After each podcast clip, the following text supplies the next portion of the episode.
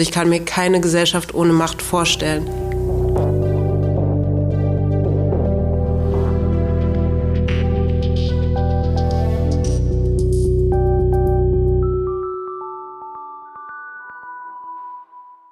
Willkommen zurück zu Was Macht macht. Ich bin Mareike und in dieser Episode spreche ich über Machtverhältnisse. Woher kommt Macht eigentlich? Wer hat sie, wer nicht und warum? Und wie können wir Macht gerechter verteilen? Ich spreche mit drei Personen, die sich mit Machtverhältnissen auskennen.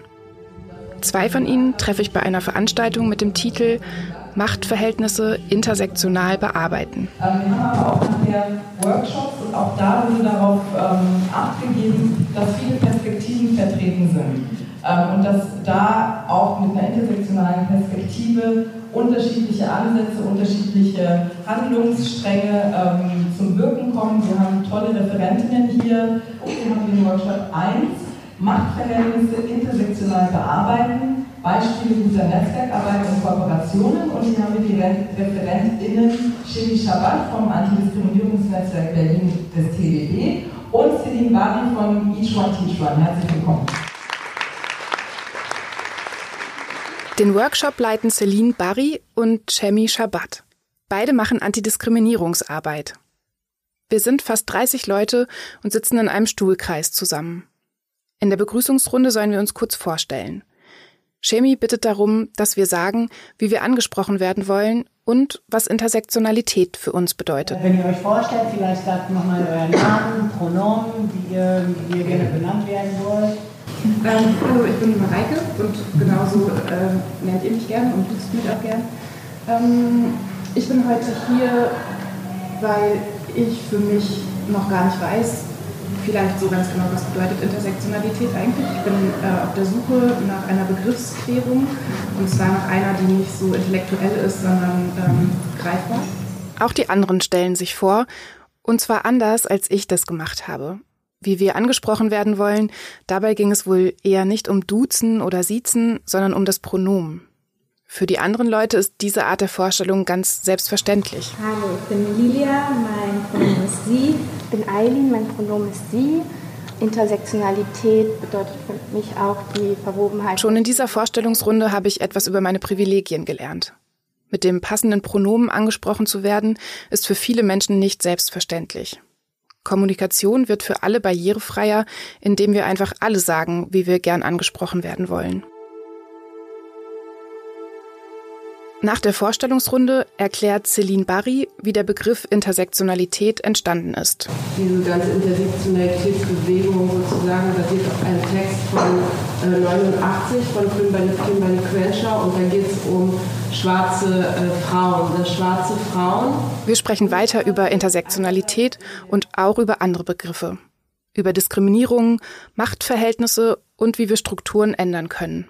Im Kleinen und im Großen auf der Straße, im Job und in der Politik.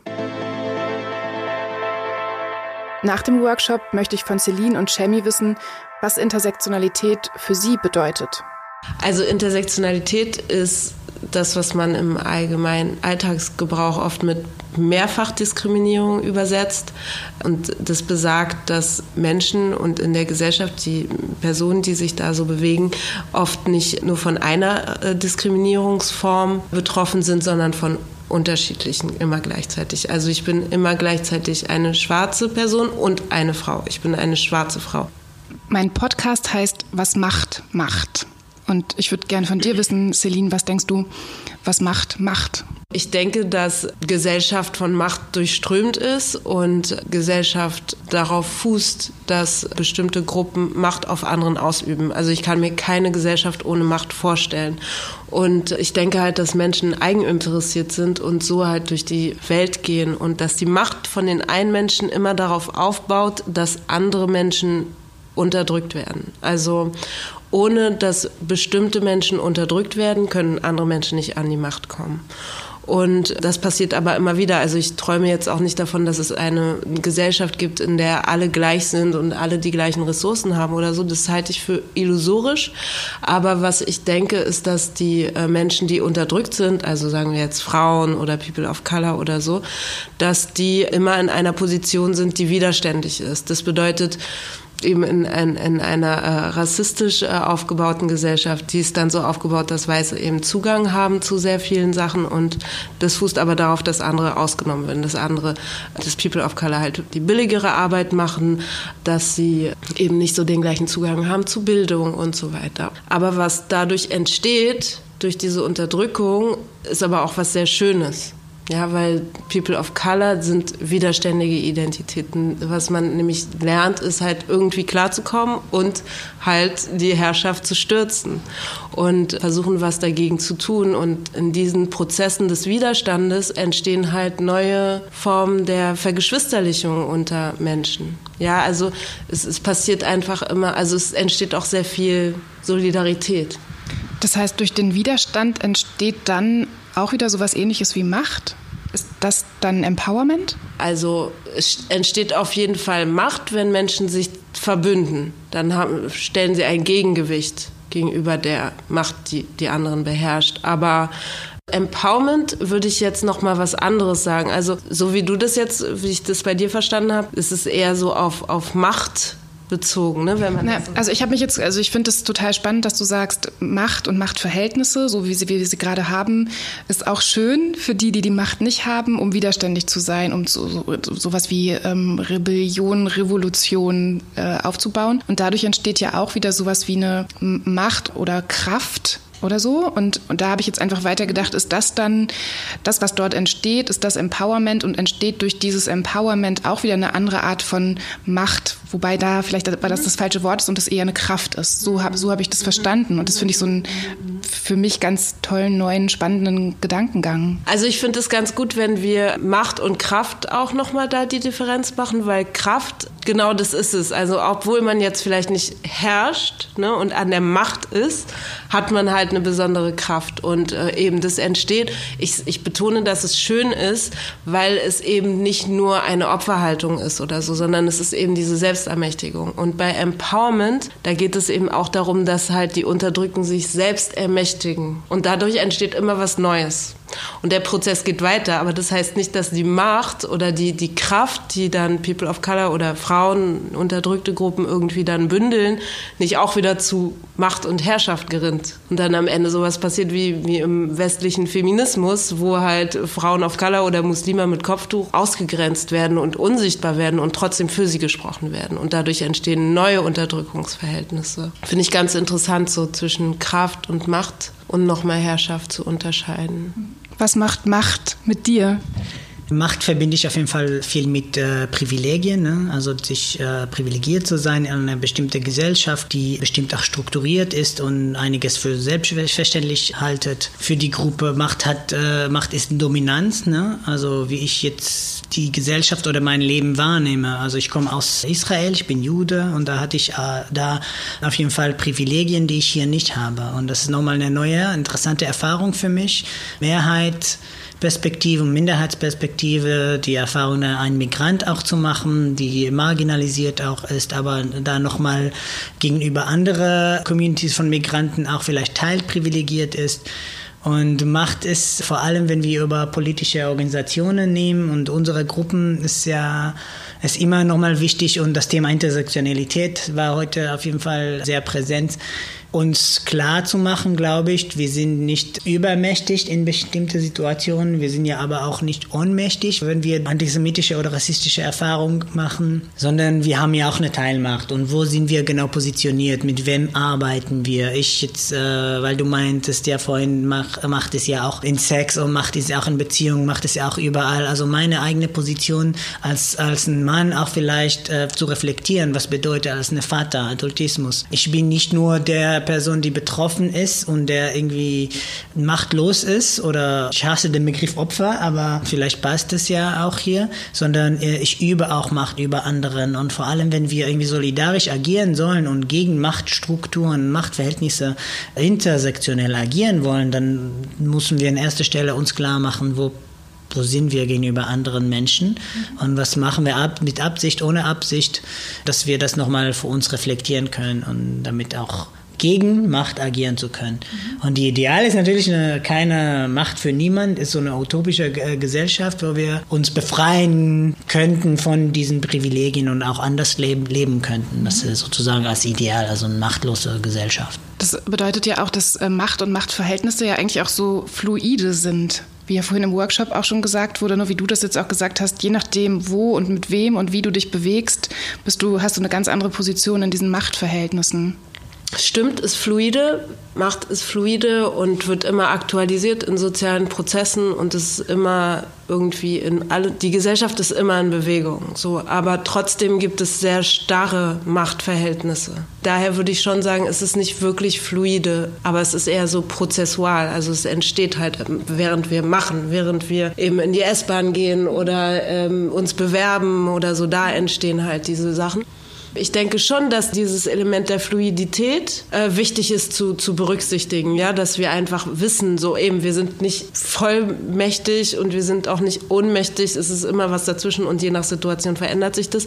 Aber es gibt halt ganz bestimmte Strukturen und Boxen, die sind so so stark und institutionell unterstützt. Ne? Wer ist Inländer, wer ist Ausländer, wer gehört zu den Weißen, wer gehört zu den Deutschen, wer gehört nicht zu den Deutschen. Ich meine das eher aus so einer Frage von, warum wollen wir Menschen diese unterschiedlichen Machtverhältnisse? Warum können wir uns selbst und andere nicht davon überzeugen, dass es viel besser wäre, wenn es gerecht aufgeteilt wäre? Es hat ja auch was mit Identität zu tun, mit Gruppenzugehörigkeiten. Also ob ihr da eine Idee habt, warum es Hierarchien gibt. Wenn man halt in eine Kategorie fällt oder in, in, in so eine Box fällt von Menschen, die halt Zugang zu bestimmten Sachen haben, zu Bildung, zu den Clubs, zu Arbeit, zu bestimmten Wohnungen und so, das ist halt einfach gut, in dieser Box zu sein. Man hat Freizeit, man kann sich Dinge leisten und so und daher jetzt vom Eigeninteresse her macht es schon Sinn, dass man, wenn man in der Box ist, da auch sein bleiben möchte. Und andere, die nicht in der Box sind, die kriegen das mit, dass sie nicht in der Box sind und die wollen dann auch gerne dahin. Also das ist halt die ganze Frage nach Teilhabe. Das würde ich jetzt einfach mal so ganz so rational beschreiben. Dennoch gibt es halt auch Ideale, ne? dass Menschen ja auch irgendwie so ein Bedürfnis haben, auch sich einzusetzen für Menschenrechte und so. Das gibt es auch. Ich denke so, wenn wir uns die Gesellschaft heutzutage anschauen, sind Menschen schon sehr machtorientiert und interessieren sich mehr für sich selbst und daran, dass sie halt Zugang behalten. Aber genau auf diesem Gefühl des Mitgefühls und der der Solidarität, also das ist, auch wenn es wenig ist, müssen wir darauf bauen, wenn wir halt eine andere Gesellschaft aufbauen wollen. Ich frage Chemie, wann er im Alltag mit Macht in Berührung kommt. Strukturen, Politik, Verwaltung, Bürokratie, das bedeutet für mich alles Macht. Arbeiten zu müssen, arbeiten gehen zu müssen, ist auch irgendwie Zwang. Äh, was ich machen muss. Ne? Dass ich meine Tochter irgendwie dafür auch in eine Kita schicken muss oder bringen muss, wo ich viel lieber irgendwie mit ihr und sie vielleicht viel lieber mit mir irgendwie den Tag verbringen würde. Ich möchte wissen, ob eine Gesellschaft mit ausgeglicheneren Machtverhältnissen möglich wäre und wie sie aussehen könnte. Ich möchte glauben, dass diese Gesellschaft äh, geben, es geben kann. Äh, ich glaube, wir sind so verstrickt in unsere jetzige Situation, dass wir uns es nicht so ganz vorstellen können, wie das genau sein wird, wie eine äh, klassenlose Gesellschaft zum Beispiel funktionieren kann oder aussehen kann. Es ist schon sehr real, dass es nicht der Sozialismus aller Sowjetunion oder ähm, DDR ist, aber ähm, wir müssen, wir müssen hinkommen. Das ist ein Aufbau, das ist ein Prozess und äh, wir können zu jetzigem Zeitpunkt natürlich nicht alle Lebensbereiche so uns vorstellen. Wie das, wie das sein wird. Es müssen auf jeden Fall immer Visionen geben von Liebe, von Solidarität, von äh, gutem Miteinander, von, von Gleichbehandlung und Gleichberechtigung. Ich glaube, solche Momente können wir uns schon vorstellen. Das ist auch die Menschen auch, was mit den Menschen und Menschencharakter auch was ausmacht, weil ich glaube nämlich, und das ist vielleicht die Antwort an der, auf die letzte Frage, auf die volle, auf eine andere Frage. Ich glaube nicht, dass Macht etwas Natürliches oder dass, dass Hierarchie etwas Natürliches, eine Gegebenheit. Das ist ähm, menschgemacht, das ist ja ein soziales Problem, das ist ein Konstrukt, das ist keine etwas, das was äh, äh für unser Leben wesentlich ist, dass wir nicht äh, äh ohne äh, diese Vorstellung leben können. Was denkst du über die Gesellschaft mit der gerechten Machtverteilung? Ja, also ich bin ein bisschen pessimistischer. Für mich wird die Gesellschaft immer von Macht und Herrschaft durchströmt sein, aber es wird gleichzeitig immer das Bestreben geben, Macht abzubauen und sich gegen Herrschaft aufzulehnen. Daher Eben habe ich immer beides so im Blick. Im Moment habe ich sehr wenig Hoffnung, weil jeden Morgen die Nachrichten schlecht sind. Aber wenn ich jetzt mich äh, zu so einer hoffnungsvollen Vision äh, hingebe, dann wäre es auch eine klassenlose Gesellschaft. Eine Gesellschaft, in der Ressourcen gerechter verteilt sind, in der alle dreckige Arbeit machen, alle putzen müssen, alle auf Kinder aufpassen müssen, in der Managerjobs nicht so hoch bezahlt werden, sondern Gehälter gerechter aufgeteilt sind. Glaubst du, alle wären dann glücklicher? Nee, aber alle wären gleich belastet. Cooles Schlusswort. Ja. Eine, die sich auch mit dem Konstrukt Macht beschäftigt, ist Lisa Pfahl. Sie arbeitet in Innsbruck als Professorin für Disability Studies. Was genau das bedeutet, erklärt sie gleich mal selbst. Disability Studies gibt es noch nicht so lange an deutschen und in meinem Fall österreichischen Hochschulen. Ähm, das ist ein relativ neues Fach, das ist inter- und transdisziplinär und beschäftigt sich mit Behinderung. Man kann es übersetzen mit Behinderungsstudien. Und darum geht, Behinderungen zu erforschen, wo die herkommen, wie die entstanden sind, wann wer als behindert gilt, wo überall Barrieren liegen in Gebäuden, Straßen, Köpfen. Auch von Lisa Pfahl möchte ich wissen, was Macht macht. Also ich antworte ja jetzt in der Rolle einer Professorin, deswegen darf ich nicht ganz bitterböse sagen, Macht macht denen Spaß, die sie haben. So erlebe ich das jedenfalls oft. Macht macht Menschen mächtig, macht macht Unterscheidungen zwischen Menschen, sortiert Menschen ein. Ich kann natürlich einiges dazu sagen, was Macht mit Behinderung macht. Also weil Behinderung zum Beispiel überhaupt erst entsteht in machtvollen Verhältnissen. Wenn ich nämlich die Behinderung nicht gleichsetze mit dem Impairment, also mit der Beeinträchtigung, die Personen haben können, die wir viele Personen haben Beeinträchtigungen und die wir im Prinzip alle haben können. Wenn ich das nicht gleichsetze, sondern wenn ich sage, Behinderung findet dann statt, wenn aus einer körperlichen Beeinträchtigung in Wechselwirksamkeit mit der Umwelt eine Behinderung entsteht dann macht Macht natürlich ganz vieles, weil ähm, es sind machtvolle Verhältnisse, die entscheiden, wer wo lebt, wer welche Gebäude wie einrichtet, wer entscheidet, wer gut ist in der Schule und wer schlecht ist in der Schule, wer Bildung erhält, wer Bildung nicht erhält, wer mit Geld geboren ist, wer ohne Geld geboren ist, wer sich was leisten kann.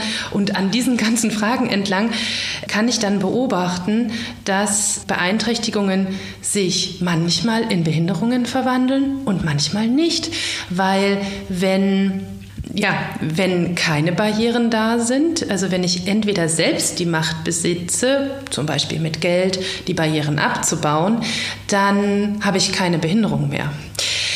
Das ist der, aus dem Subjekt heraus, also aus dem Individuum heraus gedacht. Von der Institution her gedacht, ist die Institutionen sind sehr machtvoll. Also Macht macht Institutionen und Institutionen machen Macht. Also Institutionen entscheiden darüber, wer an Bildung teilnimmt, wer arbeiten gehen darf, wer als voll funktionstüchtig gilt.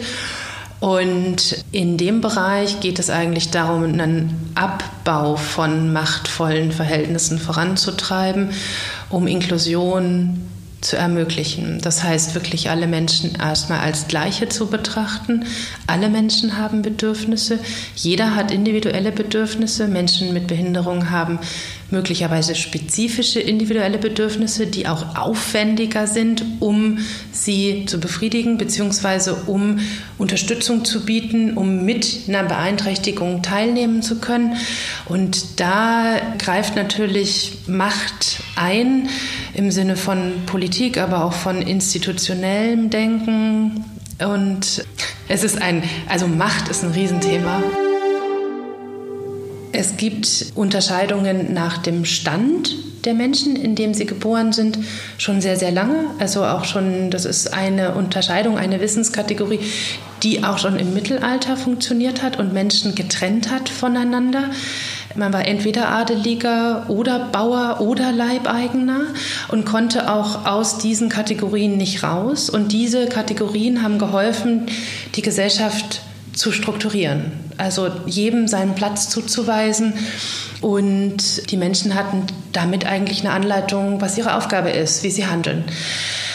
Diese eindeutigen Unterscheidungen zwischen Männern und Frauen, also Geschlechterkategorien, sind dann eigentlich erst später entstanden, in dem Sinne, dass sie erst später gesellschaftliche Relevanz erhalten haben und auch in der Wissenschaft als Unterscheidung genutzt wurden, um menschliches Verhalten zu erklären. Danach trifft man auf rassistische Unterscheidungen, also zuvor waren Begegnungen zwischen Menschen. das ist eigentlich eine spannende Frage. Es gibt Historiker, die dazu forschen, wie das eigentlich war. Also wenn ich gar nicht weiß, dass es so etwas gibt wie unterschiedliche Herkunft oder unterschiedliche Ethnie, wie ich das eigentlich erlebe, wenn dann ein Mensch mit schwarzer Hautfarbe vor mir steht.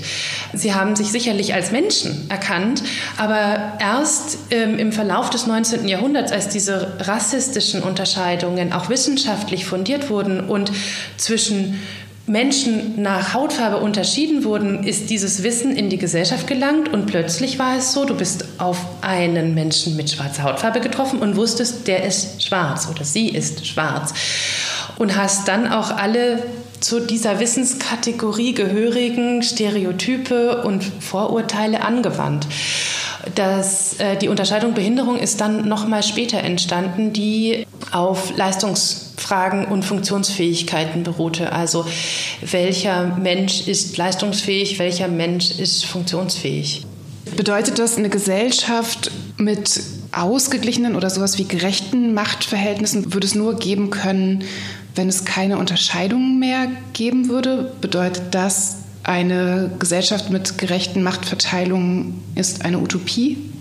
Nee, das glaube ich nicht. Ich glaube, eine Gesellschaft mit ähm, gerechten Machtverteilungen ist keine Utopie. In manchen Formen der Demokratie kommen wir ja sehr nah da schon ran. Und ja, ich würde sagen, Menschen brauchen Unterscheidungen, um unterscheiden zu können, um handeln zu können, um denken zu können. Aber es kommt darauf an, ob die Unterscheidungen auf Wissenskategorien basieren, die vorgegeben sind durch machtvolle Institutionen, die ihre Interessen damit vertreten, oder ob die Bürger einer Gesellschaft selbst auch Einfluss haben auf die Entstehung von Wissenskategorien und eine Stimme haben, wenn es darum geht, eine Bezeichnungspraxis zu finden. Das heißt, wie möchte ich genannt werden? Ich weiß um meine Besonderheit und wie möchte ich benannt werden? Wie kann ich einen Ausdruck finden und eine Wissenskategorie schaffen, die akzeptabel ist, annehmbar ist, die nicht abwertend schon in der Sprache mich bezeichnet? Und auf dieser Ebene, denke ich, müssten wir weiter handeln, weiter forschen, aber auch, das geht nur Hand in Hand auch mit politischen Entwicklungen, weil eine Kategorie, also eine Bezeichnung für Menschen, sollte Platz lassen, dass Menschen sich darin wiederfinden. Und die Menschen, die damit bezeichnet werden, müssen bei der Entwicklung der Kategorie und der dazugehörigen Praktiken eine Stimme haben, müssen beteiligt werden daran. Macht macht Unterscheidungen wer dazugehört und wer nicht. Wer Entscheidungen trifft und wer mit den Entscheidungen leben muss. Macht macht mächtig und manchmal ohnmächtig. Macht mögen die, die sie haben. Macht ist ein zweischneidiges Schwert, das man gut nutzen muss. Macht macht Menschen stark. Das alles haben mir die Menschen erzählt, die ich für diesen Podcast getroffen habe. Das alles habe ich auch selbst gefühlt. Gefesselt von einer Domina habe ich mich mächtig gefühlt, bei einer systemischen Aufstellung zum Thema Geld machtlos. Und dabei habe ich gemerkt, Macht ist oft von uns selbst gemacht. Und wir bestimmen, was wir mit Macht machen.